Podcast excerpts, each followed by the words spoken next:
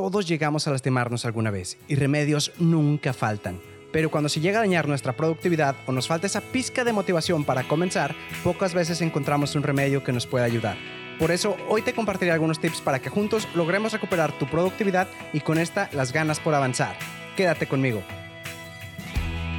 Yo soy Gabriel Jaime y esto es Cómo Ser Extraordinario, el podcast en donde cada semana te traeré episodios con contenido práctico, así como entrevistas a personas que están haciendo cosas fuera del ordinario.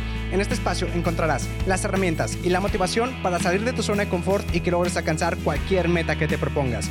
Aquí nos enfocamos en hacer, en volver las ideas realidad y en pasar del sillón a la acción, en Cómo Ser Extraordinario.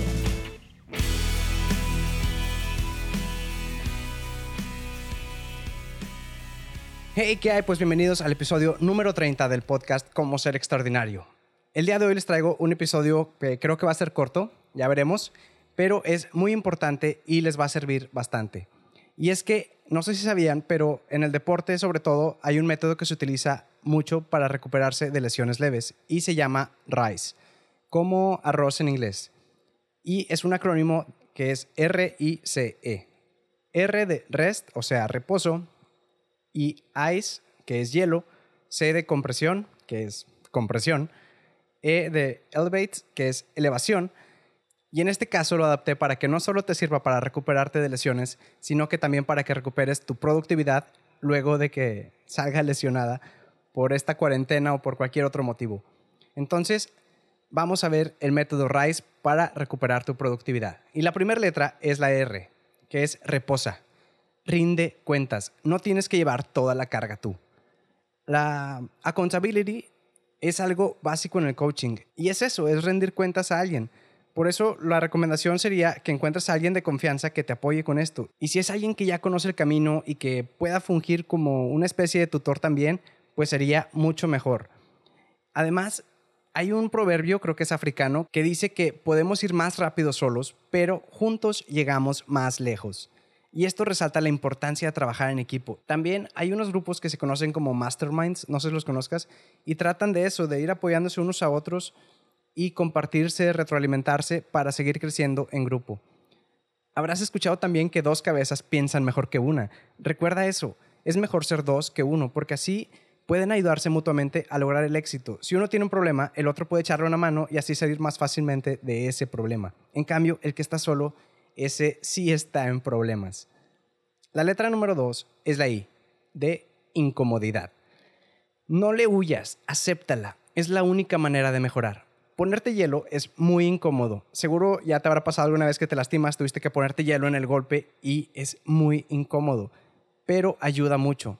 También habrás escuchado la frase de no pain, no gain, que es que si no hay dolor, no hay ganancias. Se usa mucho en el gym, pero aquí también aplica. Y otra cosa importante aquí aclarar es que no necesitamos motivación, necesitamos empezar. Necesitamos acción y eso nos va a traer resultados. Y esos resultados van a traer más motivación y la motivación va a traer más acción y se vuelve un círculo virtuoso. La cosa es empezar, porque a veces esperamos el momento perfecto y el momento perfecto no existe. Al menos no como nos lo imaginamos. Necesitamos empezar. Ese va a ser el momento perfecto. Pero para eso necesitamos el punto siguiente, la letra C, compromiso. Necesitamos compresión, decidirnos y apretar en esas áreas donde flaqueamos. Sin compromiso, en menos de una semana volveríamos a donde comenzamos. Y es que para comprometerte, algo que siempre te va a servir es analizarte, preguntarte el por qué haces lo que haces y el por qué se va a volver tu motor. La siguiente letra es la E, de elévate, con el extra. Siempre da un poco más y dará resultados. Seguro has escuchado también esa frase que dice que si apuntas a las estrellas llegarás a la luna o algo así por ahí va. Y es que ese es el punto, tirarle más arriba y así siempre vas a ir avanzando, creciendo. Y es que también e, e, es esa misma mentalidad de one more rep, que en el gym puede ser algo así como, vas a hacer 10 repeticiones, bueno, pues haz una más, que sean 11. O, ese, o esa otra mentalidad también muy parecida del 1% más, que es que trates de mejorar cada día 1%.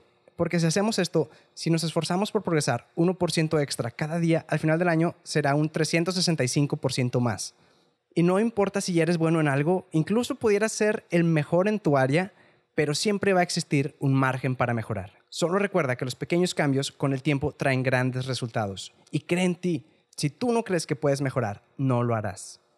Y hasta aquí ya conoces el método RISE. Está sencillo, son cuatro letras y si te tuerces un tobillo o baja tu productividad, ya sabes qué método aplicar. Pero hay algo más que me falta agregar. Con el tiempo, el método RISE evolucionó y se convirtió en price, como precio en inglés, agregando la P al principio, que significa protección.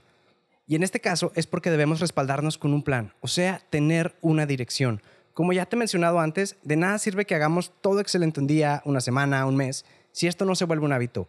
Y está bien si ya cumplimos con los puntos anteriores, pero esto debe ir primero, porque si no tenemos un lugar marcado hacia dónde ir, nuestros esfuerzos serán en vano.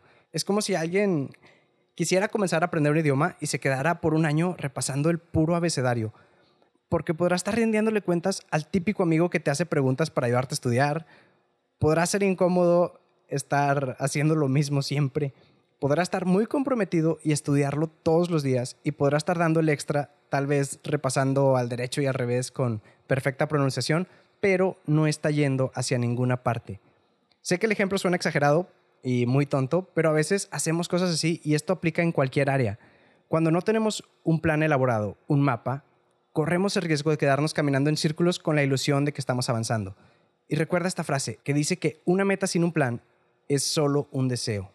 Y eso creo que lo dijo Antoine de Saint, que es el autor del Principito, en un libro que creo que muchos conocerán, pero es muy importante. Y es que es en serio, podrás tener una meta, muy bonitos deseos, pero si no tienes un plan trazado, no vas a llegar. Por eso resulta muy, muy importante tener siempre un objetivo bien definido. Y para eso te puedo recomendar también que escuches, si no lo has hecho, el episodio número 17 del podcast, donde hablo cómo establecer metas de manera inteligente. Solo recuerda que aunque nuestras metas deben ser realistas, eso no implica que seamos conformistas. Y bueno, eso es todo por hoy. Si el episodio te gustó, no olvides dejarme tu manita arriba. Sabes que te agradezco mucho cuando me apoyes compartiendo este contenido. Suscríbete si no lo has hecho para que no te pierdas de absolutamente nada y hasta la próxima.